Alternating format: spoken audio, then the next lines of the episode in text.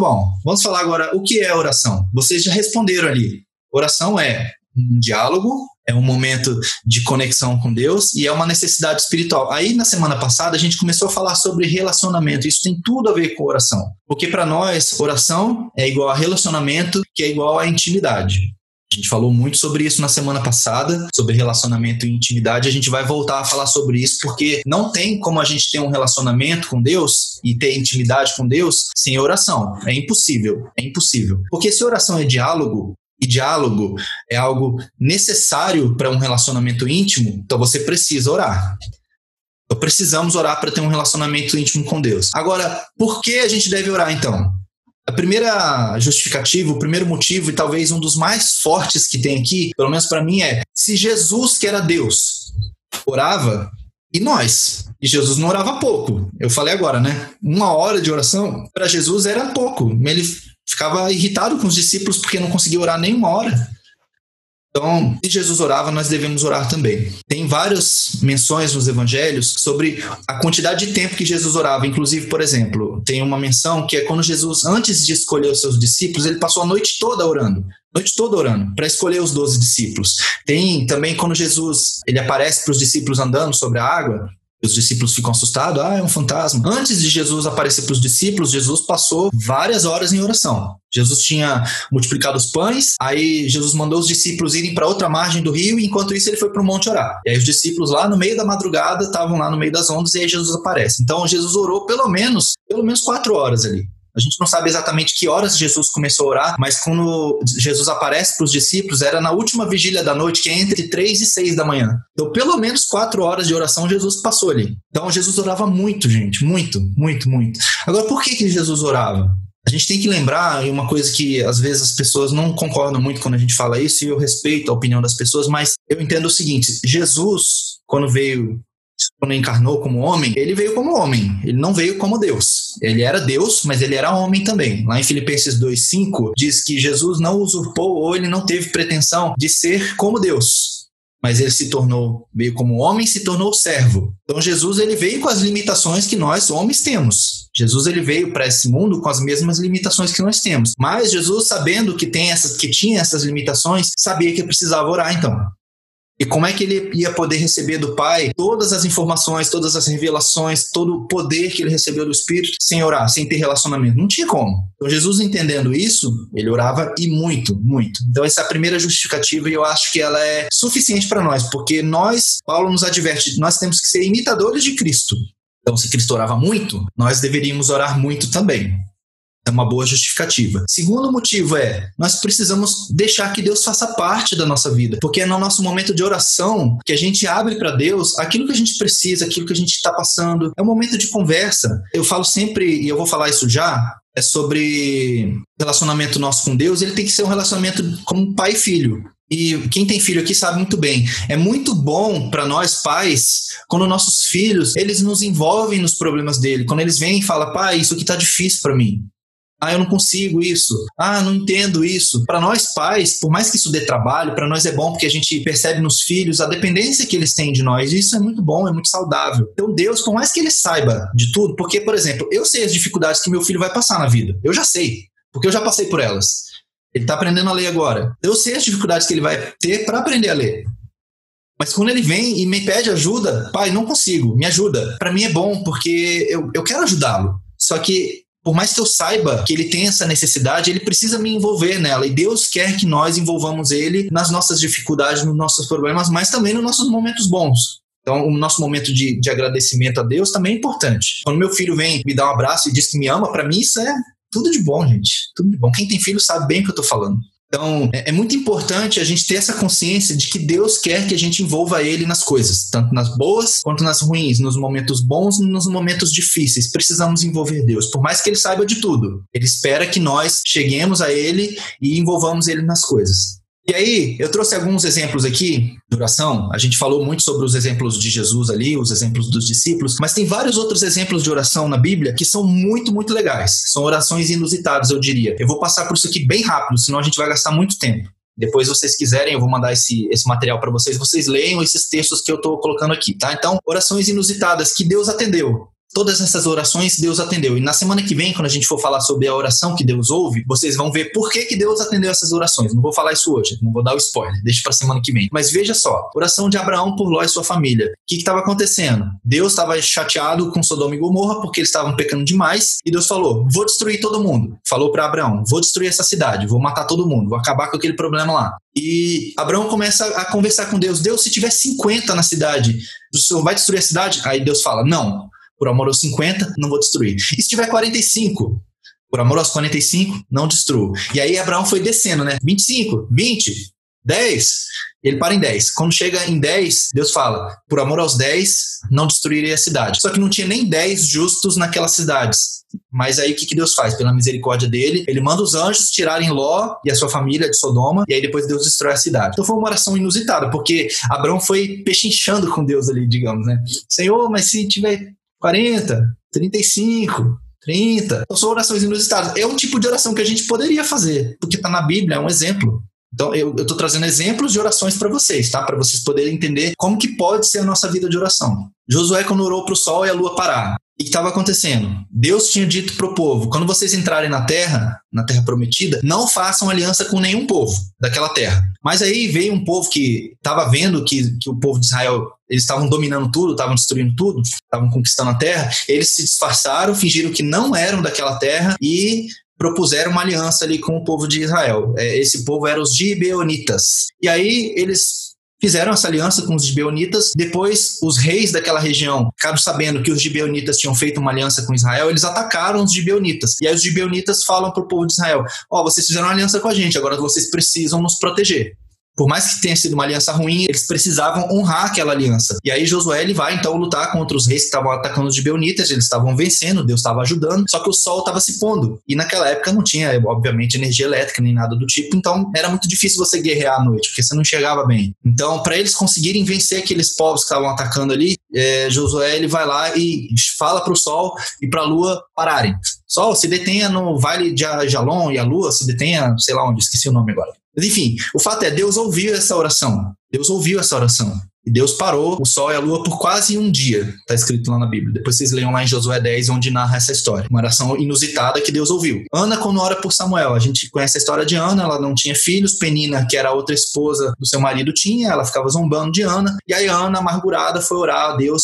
E aí, quando ela orou assim: Senhor, se o Senhor me der um filho, ela pediu um homem, eu vou devolvê-lo para o Senhor por toda a sua vida, e ele vai servir o Senhor por toda a sua vida. Ana fez um propósito com Deus de que se ela recebesse algo de Deus, ela devolveria integralmente para Deus.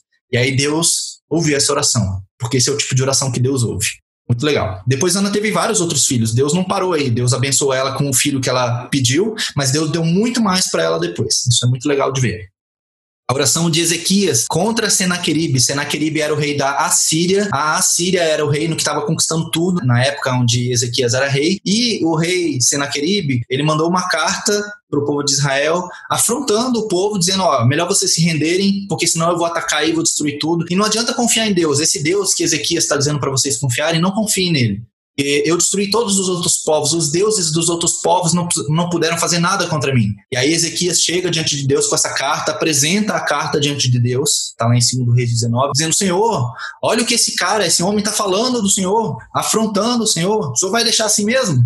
E aí Deus responde assim: Não, não vai ficar assim não. Deus manda Isaías falar com Ezequias, e aí Isaías fala o que Deus vai fazer, e Deus manda um anjo, um só um, um anjo, e esse um anjo vai lá de noite e mata 185 mil soldados de Senaqueribe. Aí Senaqueribe foge durante o dia, depois ele acorda e vê que estava todo mundo morto, ele foge, e depois os filhos dele vão lá e matam ele ainda. Então, oração inusitada que Deus ouviu. Oração de Zacarias por João Batista. Zacarias era o pai de João Batista, ele era sacerdote, ele era da tribo de Levi, e ele não tinha filhos, e ele já era velho, ele e a esposa dele, Isabel, já eram velhos. E não tem aqui na, nesse texto de Lucas 1 a oração que Zacarias fez, mas fala que ele e sua esposa, eles oravam por um filho. E pensem, naquela época, uma mulher, um casal, na verdade, não ter filhos era uma coisa muito triste, porque o nome da família dependia, né, é que para que a família continuasse, né, o nome fosse perpetuado, era preciso ter filhos. Então, se um casal não tinha filhos, era muito ruim. Por isso que às vezes eles casavam várias vezes, tinham várias esposas e tudo mais, mas Zacarias não tinha outra esposa, só tinha Isabel. E ele já era velho. E aí, provavelmente, ele orou por esse filho a vida toda. E só quando ele era velho é que ele recebeu de Deus a resposta da oração. E aí nasceu João Batista. Aí muitas vezes a gente passa por situações onde a gente quer ver a resposta de Deus, mas Deus não nos dá o que a gente está pedindo na hora que a gente quer. Porque muitas vezes o que a gente está pedindo até é correto, até está no plano de Deus, mas não para aquele momento. Porque pensem, se Zacarias tivesse recebido a resposta de Deus antes, João Batista não seria o precursor do Messias, porque teria nascido muito antes de Jesus. Então, Zacarias recebeu a resposta da oração dele na hora certa, porque Deus já tinha um plano para João Batista, que ele seria o profeta que anunciaria a chegada do Messias.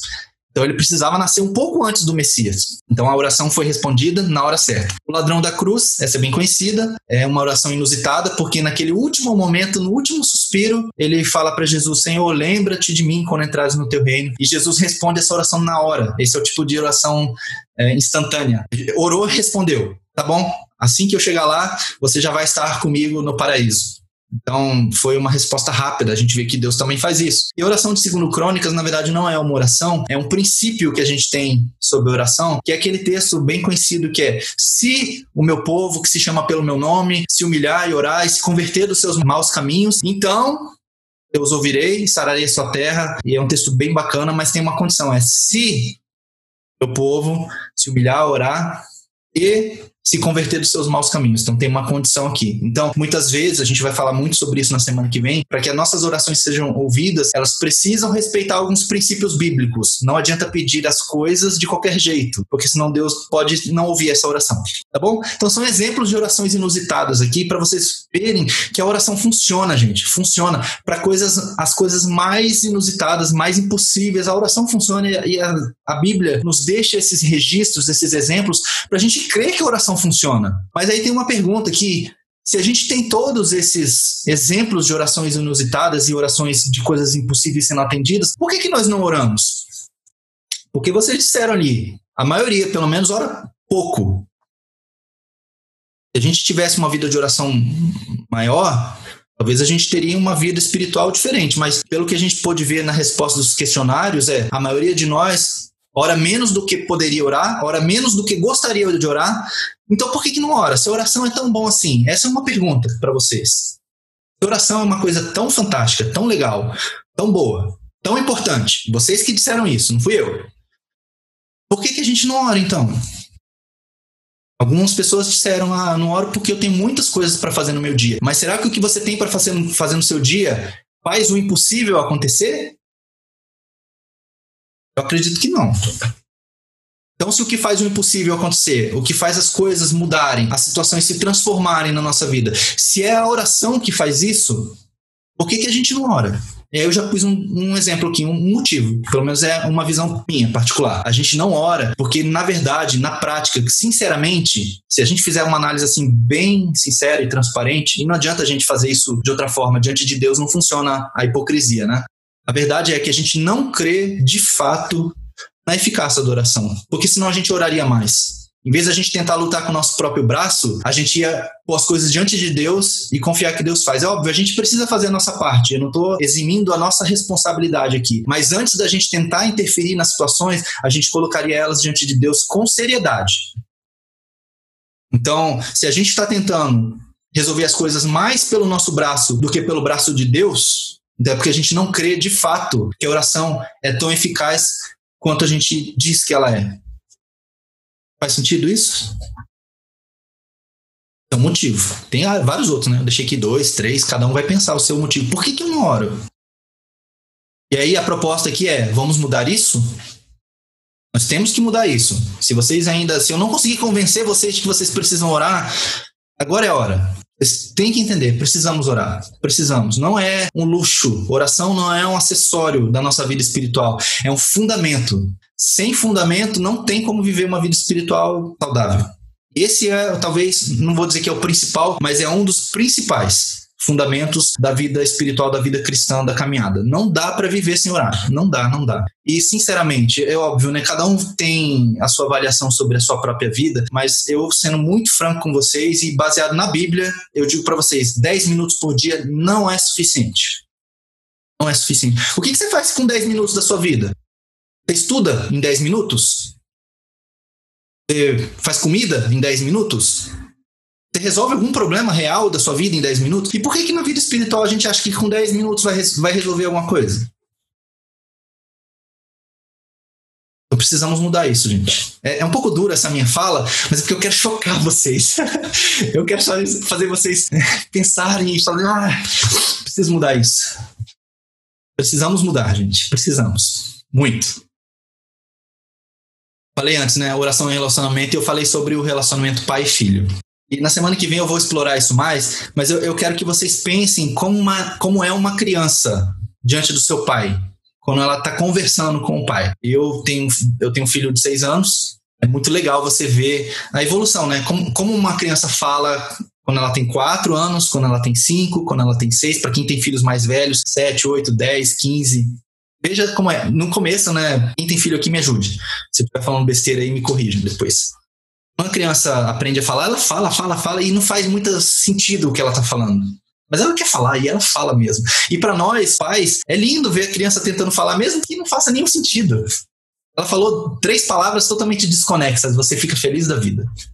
E assim com Deus também. Quando a gente está caminhando aí, a gente começa a nossa caminhada, eu tenho certeza que Deus não espera de nós a melhor oração. Até porque eu não sei nem se isso existe, mas Deus não espera de nós uma oração eloquente, com palavras bonitas, com termos bíblicos. Não, Deus espera uma oração sincera, uma oração voluntária. Aquela coisa de, igual a criança quer falar, ela aprendeu a falar, então ela quer falar, não importa o que está falando, quer falar. Aí a criança vai crescendo, aí ela começa a falar coisas que fazem mais sentido e ela começa a fazer pedidos também. No começo a criança ela pede por coisas básicas, comida, ela chora, né? Comida, outras necessidades fundamentais, e aí ela vai crescendo, ela começa a desejar coisas e ela começa a pedir coisas. E nós somos assim também. Nós falamos coisas com Deus que podem não fazer muito sentido do ponto de vista espiritual, mas Deus está feliz mesmo assim. Conforme a gente vai crescendo, a gente começa a pedir pedir, pedir, pedir. E muitas vezes a gente pede coisas que são, são pedidos imaturos, se a gente for pensar bem. E muitas vezes a gente não recebe o que pede. Os pais não dão tudo que os filhos pedem. Quem, quem conhece um pouco mais sobre psicologia infantil, educação, sei lá, é, vai concordar comigo que os pais não devem dar tudo que os filhos pedem. Por exemplo, se meu filho chegar para mim e falar assim, pai, quero dirigir o teu carro. Dirigir não necessariamente é algo ruim mas para a idade dele, para o momento de vida dele, não é bom para ele. Se eu deixar ele sair com o meu carro por aí, o que, que vai acontecer? Então, eu devo atender esse tipo de oração? Vamos partir do princípio que nós pedimos esse tipo de coisa para Deus. Eu não devo atender. E por que Deus deveria? Verdade? Então, a nossa oração, os nossos pedidos, a nossa conversa com Deus, ela começa imatura. E muitas vezes a gente não vai ter o que a gente pede, a gente não vai ver Deus fazendo o que a gente quer que ele faça, porque não é bom para nós. Não é o momento. E a gente precisa entender isso. E aí cada um aqui agora vai se avaliar e vai ver em que estágio de maturidade eu estou com Deus. Aí você vai avaliar como é que é a sua oração. Na semana que vem a gente vai tratar muito esse, esse tópico de como é a nossa oração. Mas eu gostaria que você já começasse a pensar e que sempre pensasse assim: ah, o meu relacionamento com Deus é um relacionamento pai e filho. Mãe filho, sei lá, pensem como quiser. Até porque Jesus, quando ensina os discípulos a orar, e mais uma vez eu estou adiantando o assunto da semana que vem, ele fala: vocês vão orar assim, Pai nosso. Então, chamem Deus de Pai. A gente tem que entender que Deus é Pai. Quando você entende que você é filho, você entende Deus muito melhor. Eu falo porque quando eu tive filho, depois que eu tive filho, eu consegui entender Deus, ó, muito, muito melhor depois que eu tive filho. E aí eu começo a pensar como pai, e aí eu consigo fazer essa analogia com Deus. E Deus também é pai. E aí, ó, uma coisa que a gente falou na semana passada e eu vou reforçar aqui é: relacionamento exige compromisso. E aí eu tenho aqui o texto de Daniel 6, 10. Eu não vou ler, não, pra gente não gastar tanto tempo, mas aqui é a história de Daniel na cola dos leões. Estava acontecendo. Os inimigos de Daniel ali, Daniel era do alto escalão do governo ali, o governo já era o Império Persa nessa época, já tinha passado o Império Babilônico. Persa, eles têm uma, eles tinham uma lei, você vê isso muito claramente no livro de Esther, depois se vocês lerem o livro de Esther, vocês vão ver isso. existia uma lei que é uma lei, um decreto do rei não pode ser revogado. E aí, os inimigos de Daniel vendo que diante dos homens, diante da lei, diante dos costumes, eles não tinham como incriminar Daniel de nenhuma forma, eles falam, vamos incriminá-lo na lei do seu Deus. E aí eles sabiam que Daniel orava todos os dias. E aí eles convencem o rei a fazer um decreto onde que ninguém poderia orar durante um mês. Ninguém poderia pedir nada a nenhum Deus senão ao rei.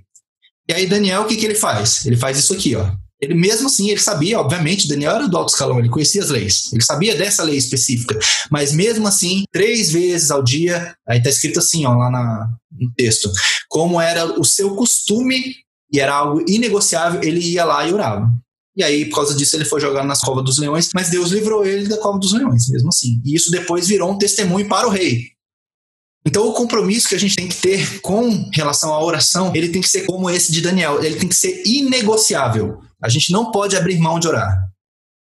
Daniel não abriu mão de orar nem diante de uma ameaça de morte. E eu penso que você ser jogado na cova dos leões era uma morte muito ruim. Pensa, Daniel era o cara do alto escalão do governo, ele não era qualquer um. Ele podia, entre aspas, ter feito uma concessão? Não sei. Se ele tivesse feito uma concessão, talvez nada tivesse acontecido. Mas ele não abriu mão do seu momento com Deus. E nós não podemos abrir mão do nosso momento com Deus. Se você vai iniciar um relacionamento com Deus agora e você está se propondo a isso, você precisa ter isso muito claro na sua vida. Você não pode abrir mão, é inegociável o seu momento de oração. Você vai negociar outras coisas, o teu momento de oração não.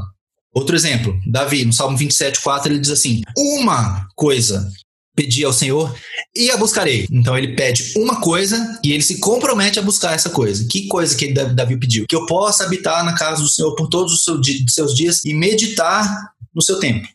Então, assim, Davi ele queria uma coisa. Pensa, Davi já era rei. Ele podia desejar qualquer coisa, mas ele pediu a Deus uma coisa, que era: eu preciso de um relacionamento com Deus. Todos os dias, eu quero morar nesse relacionamento, eu quero viver esse relacionamento. Esse é o tipo de compromisso que a gente precisa ter também. Mais uma coisa, a intimidade está no quarto. Jesus, quando ensina os discípulos a orar, ele fala: vocês vão para o seu quarto, fechem a porta e aí vocês oram. Eu entendo aqui que não necessariamente é um lugar físico, mas também poderia ser, tá? Não vou é, dizer que não quer dizer que tem que ser um local físico reservado. Eu acho que sim. Mas aqui tem um princípio. Lá em Samuel, é, 1 Samuel 3,10, é quando Samuel ouve a voz do Senhor pela primeira vez. Samuel tinha crescido, estava sendo cuidado e criado por Eli, que era o sacerdote daquela época, o sumo sacerdote. Ele já estava velho, a gente conhece a história, e Samuel ouviu a voz do Senhor. Só que Samuel não conhecia a voz do Senhor. E aí, toda vez ele ouvia Deus falando, e ele ia perguntar para Eli: Você me chamou? Ele falou: Não, não chamei. E toda vez que ele falava com Samuel, ele falava: Volta para o quarto. E aí, quando Samuel voltava para o quarto, o que, que acontecia? Deus falava. E aí Samuel saía do quarto, ia falar com ele de novo, volta pro quarto. Quando voltava pro quarto, o que acontecia? Deus falava de novo. E assim por diante. Por que, que Deus não falou com Samuel quando ele estava perto de Eli? Porque Deus estava esperando Samuel voltar para o quarto. O que, que é o quarto? É um símbolo aqui para mim, tá? Eu entendo dessa forma. Quarto é, é aquele momento de intimidade. É um lugar onde você tem intimidade. Porque o nosso quarto é um lugar de intimidade nosso, onde a gente troca de roupa, onde a gente guarda nossas coisas, onde a gente, onde a gente passa bastante tempo. Não necessariamente estou falando do local físico, Tentei entender o símbolo que está por trás disso daqui. O quarto, que para mim é o local, pode ser dentro da sua mente, eu não sei, tá? Pensem como vocês quiserem. Mas é um lugar de intimidade, é um lugar de, de privacidade. Vocês precisam ter isso com vocês, se vocês quiserem ter uma vida de oração. Porque é nesse lugar é que Deus fala. Deus não fala no meio da muvuca, da, da, da multidão. Não quer dizer que você não possa orar no meio da multidão, mas aquele relacionamento mais íntimo vai vir quando você estiver no momento de intimidade, de privacidade. Então é importante isso tá, gente? É um princípio aqui também. Se vocês quiserem ter uma vida de oração mais saudável, mais proveitosa, vocês precisam ter um momento particular. Eu não sei onde, se você quer fazer isso andando na rua, beleza, faça andando na rua. Não importa, o importante é que naquele momento que você se propor a orar, você tem que estar concentrado, você tem que estar focado nisso, você não pode estar distraído. Não adianta você orar com o teu celular do teu lado. Não funciona. Porque aí o WhatsApp vai apitar, o que, que você vai fazer? Você vai ser tentado a pegar o WhatsApp e é muito difícil de resistir. eu não estou falando por mal, é porque eu também sou dessa geração, como todos nós aqui, geração mais digital. Cara, o celular vibra, você quer pegar o celular. E aí você quebra um momento de intimidade. É como você tentar conversar com alguém falando no celular ao mesmo tempo, digitando. Não funciona, gente. Aí tem gente que fala assim: não, eu consigo. Consegue nada. Depois de um tempo, você já vai começar a perder a comunicação. Porque comunicação é aquilo, não é necessariamente o que a pessoa fala, é o que você capta da mensagem que a pessoa falou, não é verdade? Então, quando você está distraído, você até capta alguma coisa, mas muitas vezes você entende errado a mensagem ou você não pega nada da mensagem. Então, não adianta vocês quererem ter um momento de oração e quererem que Deus responda e que Deus fale, se vocês não dedicarem um momento específico, especial para isso. Ah, eu preciso do meu celular para ler a Bíblia. Tudo bem. Precisa. Avalie se você realmente precisa. Mas se você precisa do celular, veja como fazer isso sem que isso te atrapalhe. A oração muda o mundo. Eu trouxe exemplos mais recentes, tá? De, a gente, na Bíblia a gente tem vários exemplos, eu dei alguns aqui. Mas eu trouxe exemplos de pessoas que oraram e mudaram o mundo. Três pessoas, tem muito mais aqui, tá? Eu fiquei pesquisando isso aqui e, nossa, como tem gente. Mas eu trouxe alguns que são mais conhecidos, nenhum deles é brasileiro, infelizmente. Não que não existam brasileiros orando muito e mudando o cenário, mas é porque esses aqui foram muito relevantes, tá? Então a gente tem Lutero. Lutero foi o precursor da reforma protestante lá em 1500 e qualquer coisinha. Lutero, ele diz nos escritos dele que ele orava pelo menos três, três horas por dia. Pelo menos três horas por dia. Ele fala assim: que se, se eu não passar três horas em oração no dia, o meu dia perdi, perdi o dia. E aí o que, que isso resultou? Resultou na reforma protestante, que nós hoje colhemos o fruto disso. Jonathan Edwards e todos esses outros aqui são grandes reformadores puritanos, pessoas que moveram nações, tá? Jonathan Edwards era um, um, um americano, também 1700 e alguma coisa, bem antigo também. Ele passava até 13 horas por dia em oração. E ele é muito conhecido por uma pregação, se vocês procurarem no YouTube, vocês vão achar o, o áudio dessa, dessa pregação. Óbvio que não foi ele falando, né? É uma gravação que alguém leu, porque ele lia os sermões dele, tá? Quem leu e gravou. Que é Pecadores nas mãos de um Deus irado. É muito forte essa pregação. Antes dele proferir esse sermão, ele passou a noite inteira orando, ele e os apoiadores dele, orando e jejuando, vários dias antes orando e jejuando, e essa pregação provocou um avivamento nos Estados Unidos na época, uma pessoa de oração. John Knox, ele passava madrugadas a fio orando, e uma a frase conhecida dele é: "Dá-me a Escócia, senão eu morro" porque ele era escocês, né? Então ele queria muito evangelizar o país dele e Deus ouviu essa oração e ali gerou-se também um avivamento na Escócia em função desse homem em particular. E John Wesley é o também dos puritanos mais conhecidos, passava noites inteiras em oração e isso resultou num avivamento na Inglaterra. Ele é o precursor da, do metodismo, tá? A igreja metodista surgiu a partir dos ensinamentos de John Wesley. São pessoas que mudaram nações através da oração. Óbvio, eles tinham outras Virtudes? Provavelmente sim, mas a oração era o fundamento dessas pessoas e para nós também. Nós queremos mudar a nossa nação? Queremos. Nós vemos hoje um ativismo muito maior do que a gente nunca viu antes em relação a vamos mudar o mundo. Alguns apoiam um lado, apoiam outro, não vou falar sobre isso aqui, mas é, você quer mudar de fato a sua nação? Então vai lá para segundo Crônicas 7:14. Se o meu povo que se chama pelo meu nome humilhar e orar e se converter dos seus maus caminhos, então eu sararei a sua terra. Você quer sarar o Brasil? Vai orar. Não adianta ah, ficar no Facebook falando, ah, não adianta. Não adianta, vai orar. Temos que fazer a nossa parte? Sim, temos que fazer. A influência que a gente exerce sobre as pessoas é importante. Se você acredita em alguma coisa, acredite e faça o que você acha que tem que fazer. Mas se quer mudar de fato a situação, ore. Ore, ore, ore, ore, ore, ore, ore. Esses homens aqui mudaram, as nações mudaram o mundo. A gente até hoje colhe fruto do que eles plantaram e eram pessoas que oraram quer ter eficácia nisso, ore. E aí, né, uma pergunta que eu me fiz essa pergunta algum tempo atrás, muitas pessoas talvez já tenham se feito. É a pergunta é a seguinte: a gente lê a Bíblia, né, a gente vê tantas coisas extra extraordinárias, essas orações que eu mencionei para vocês ali, coisas extraordinárias aconteceram, e a gente fica perguntando: cadê isso nos nossos dias? Milagres, essas operações de Deus? E a resposta de Deus é: onde estão os santos? Onde estão as pessoas que fizeram o que aquelas pessoas do, do, passado fizeram, que se humilharam, que oraram, que buscaram, da forma como eles buscaram. Porque a gente quer os resultados daquelas pessoas, mas a gente não quer a dedicação, o compromisso que elas tiveram. A gente quer resultados extraordinários sem um compromisso extraordinário. Então você quer uma vida de oração é, que gere resultados, se comprometa na proporção do resultado que você quer. Quer um resultado fantástico? Se comprometa de forma fantástica. Porque Deus é assim, gente. Deus é um Deus recíproco. Mencionei isso na semana passada, repito, Deus diz assim, lá na carta de Tiago: Achegai-vos a Deus e ele se achegará a vós. Planta e colhe. Não é fica aí esperando e Deus faz tudo. Não. Você quer um resultado diferenciado? Um esforço, um compromisso diferenciado. E aí, aqui em Êxodo 33, 14 e 15, é, só para a gente finalizar, a gente está no final, tá? Moisés, conversando com Deus, Deus estava irritado com o povo, porque o povo já tinha construído um ídolo. Isso é quando Moisés desce do, do monte com as tábuas da lei. Deus falou, falando com Moisés, ah, eu vou fazer o seguinte, eu vou destruir todo esse povo e vou começar tudo de, de novo com você. E Deus fala assim, e irá a minha presença contigo para te fazer descansar. E aí Moisés diz assim, se tu mesmo não fores conosco, não nos faça subir daqui. Moisés, ele valorizava muito mais a presença de Deus do que o que Deus poderia fazer. Esse é um compromisso que Deus se agradou. Moisés valorizou mais a presença de Deus é o que ele está é tá falando aqui. Se o Senhor não for o Senhor mesmo conosco, não adianta mandar só a tua presença. Quero o Senhor conosco. Não nos faça sair daqui. Deixa no deserto mesmo.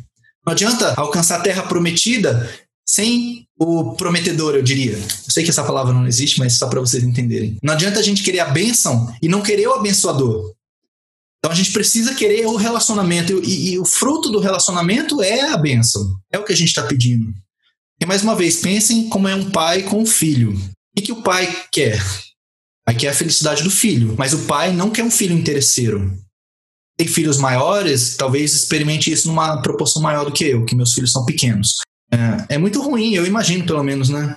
Muito ruim um filho que tá te agradando por interesse. Te abraça, te beija e depois, pai, me dá 10 reais. Ah, então o abraço e o beijo era para conquistar 10 reais. Então, ninguém gosta disso. Ninguém gosta de um relacionamento interesseiro. A gente falou sobre isso semana passada. Então, temos que valorizar mais a presença de Deus do que as coisas que Deus pode fazer. Isso é um, um fundamento importante para a nossa vida de oração. Deus quer isso aqui, ó, que a gente sinta saudade. A gente leu esse texto na semana passada. Lembra-te, pois, de onde caíste, e arrepende-te, e pratica as primeiras obras. O que, que Deus está falando? Lembra do passado. Porque o que, que, o que, que é saudade? Saudade é você querer estar junto de uma pessoa que você não está junto mais. Então, se hoje você está se sentindo um pouco distante de Deus, e a gente viu algumas respostas ali no questionário que dão a entender isso, sinta saudades de Deus, porque em algum momento a gente já experimentou algo melhor. Sinta saudades desse momento. Quando você sente saudades, é aquela coisa que é estranha, é difícil de explicar, né? Explica a saudade. É muito difícil explicar. Para cada pessoa vai ter um, um, significado. Mas o fato é que saudade é tão é bom quando você mata ela, né? A saudade se ela é ruim, mas quando você mata a saudade é tão gostoso. E o que Deus espera de nós é isso, que a gente queira matar essa saudade que a gente tem de Deus. E é nos momentos de orações que a gente vai experimentar isso. Uma proposta tentadora aqui, ó, para vocês pensarem agora, para a gente finalizar. Deus dissesse assim para você: eu posso te dar tudo que você está me pedindo, tudo que você sempre quis. Mesmo que precise que algo sobrenatural aconteça, eu faço tudo. Mas você não vai ter a minha presença. Você aceitaria? Ou se Deus dissesse assim: liberou geral, não se importe mais com o pecado. Por mais que eu não goste do pecado, não vou mais ficar bravo com você se você pecar. Você aceitaria essa proposta? É algo para pensar. A, a resposta padrão é não, claro que não. Mas seja sincero agora. Se Deus te dissesse assim, eu te dou tudo o que você quer, tudo, tudo, tudo, tudo, mas não vai a minha presença com você, você aceitaria? Uma proposta para a gente pensar e, e ser sincero. Porque se no teu coração você titubear para o sim, não, eu aceitaria. Eu prefiro as coisas. Eu estou precisando das coisas.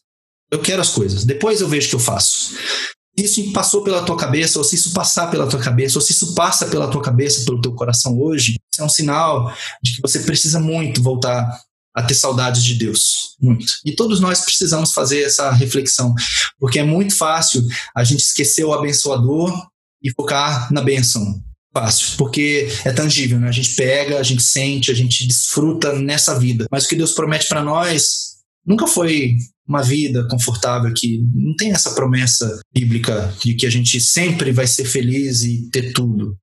Deus promete que vai estar conosco apesar das situações. Isso é promessa de Deus.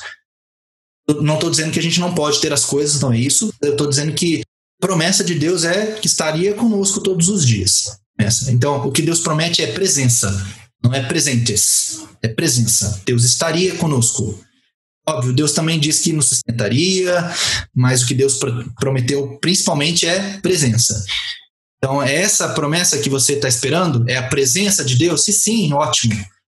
Ore mais, busque mais, seja mais íntimo de Deus e você vai sentir essa presença cada dia mais. Agora, se você está esperando a bênção, simplesmente a bênção, é sinal de que você precisa rever alguma coisa aí na tua vida espiritual, na tua caminhada. Duro esse discurso, não é? é duro. Mas eu entendo que é importante, gente. Importante. E agora, para a gente finalizar, sempre terminamos com isso aqui, né? Reflexão. Precisamos pensar a respeito. Eu mais uma vez vou encorajar vocês a, durante a semana, ouçam o áudio dessa reunião de novo. Ouçam o áudio. Para vocês reforçarem algumas coisas. Eu posso ter falado alguma coisa aqui que você discorda, não tem problema. Não tem problema você discorda de mim, é uma dica, tá? Se você discorda de mim, vai procurar na Bíblia algo que me contradiza. Diga. Se você achar, fica com ela, inclusive me dá esse, esse feedback, porque eu preciso também. Eu não sei tudo, gente. Eu não sou dono da verdade, não. Tá bom? Eu posso ter falado alguma coisa errada aqui e me ajude a entender que eu errei. Mas, se de alguma forma o que eu falei fez sentido para você, então reflita. Mas não basta ficar na reflexão. A gente tem que sair, em algum momento, a gente tem que sair da reflexão para ação. E é o que eu quero propor para vocês. Eu vou mandar para vocês, para quem quiser, na verdade, eu vou mandar para todos. Aí cada um faz o que quiser com isso aqui. Um contrato. É um contratinho, é óbvio, né? Não é nada formal, óbvio, né? Mas eu entendo que isso tem um, valor espiritual. É um documento, você vai imprimir e você vai assinar, onde você vai se comprometer a não passar menos que 10 minutos por dia com Deus. Mas 10 minutos é muito pouco, é muito pouco. Mas tem gente que nem 10 minutos passa. Tem, pensa, 24 horas. 24 horas. Passar menos de 10 minutos com Deus e você quer alguma coisa de Deus, é incoerente, não é? Então, pelo menos 10 minutos, que é 0,06%, né? Uma coisa assim, é um, é um número mínimo, assim, é um número ínfimo do tempo do nosso dia dedicado para Deus, mas pelo menos 10 minutos. Aí, óbvio, você quer se comprometer com mais tempo, ótimo, se comprometa com o máximo que você puder, mas o que você se comprometer diante de Deus, cumpra, porque é o que Deus está esperando. Deus está esperando pessoas verdadeiras, pessoas que estão de fato compromissadas. Não aprendi a fazer uma promessa, mas a Bíblia fala muito sobre votos e o Deus espera que nós cumpramos os nossos votos diante dele. Então, esse contrato é 10 minutos com Deus, pelo menos. Você faz o que você quiser com esse papel. Eu recomendo que você prenda ele na geladeira, espelho, num lugar onde você passe várias vezes durante o dia para você não se esquecer. E de preferência que você defina um horário. Ah, eu vou passar os meus 10 minutos com Deus todo dia de manhã. 6 às 6 e 10, não sei. Eu acordo seis horas para trabalhar. Eu tenho que sair seis e meia, beleza. Não dá tempo antes. Acorda mais cedo. Ou faz de noite. Eu não recomendo ninguém orar de noite, tá, gente? É, algumas pessoas disseram que dormem quando oram, tá? Eu recomendo fazer isso de dia, principalmente no início do dia. Acorda primeiro, acorda de fato, né? Não adianta você pôr o despertador, aí você cai da cama, né? Você nem desce, você cai da cama, fala três palavras, dorme ali de joelho, aí você volta pra cama e dorme de novo. Não funciona assim, né? Deus quer. Eu recomendo você fazer isso de manhã, porque o teu dia ainda não começou, a tua mente não tá atribulada, e aí você consegue focar e se, se relacionar melhor com Deus. Mas cada um vai escolher. Mas se comprometa. Eu estou fazendo uma proposta para vocês de 10 minutos. Vocês se comprometam tanto que vocês quiserem.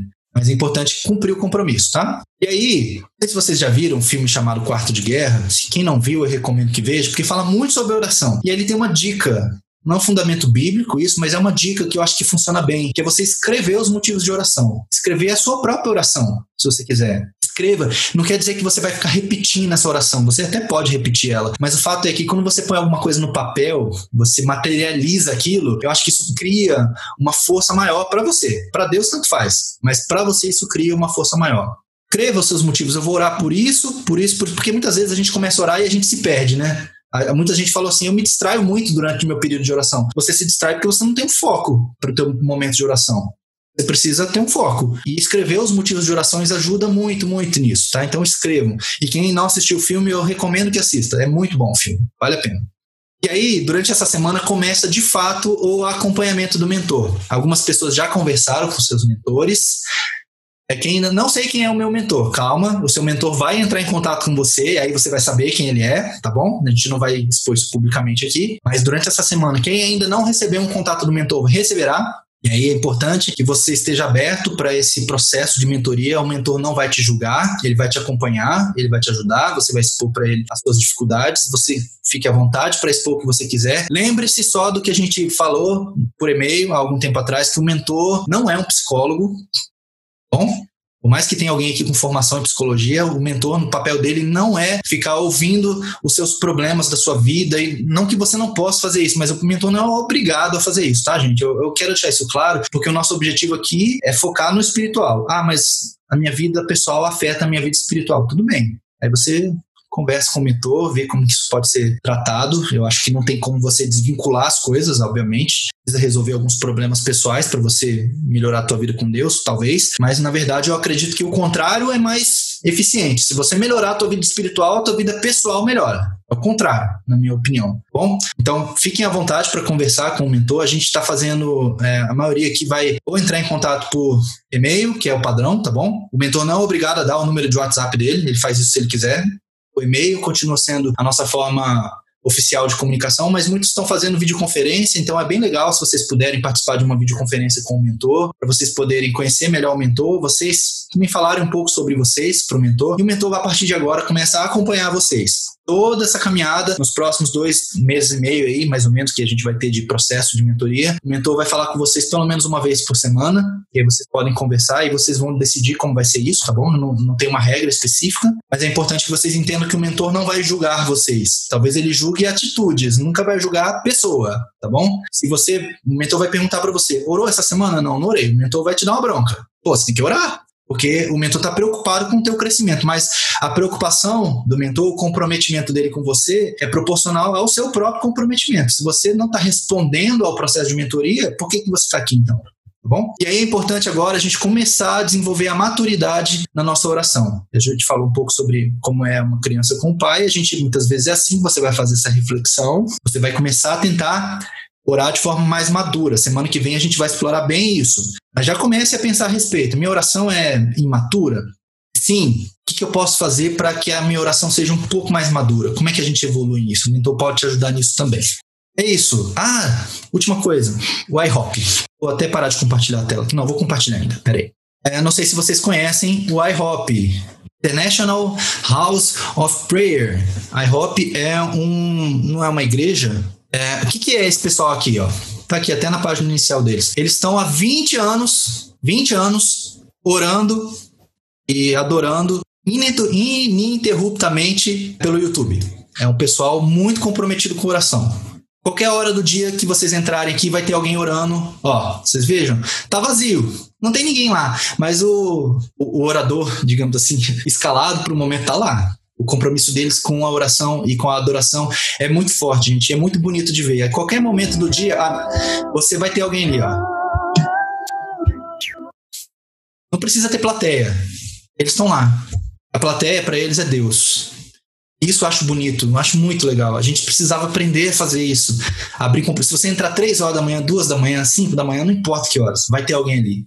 Ou eles estão cantando, ou eles estão orando, ou eles estão falando sobre a Bíblia, eles estão num momento de comunhão com Deus. 24 horas por dia, 7 dias por semana, há 20 anos, sem falhar nenhum dia. Eu, eu admiro esse pessoal.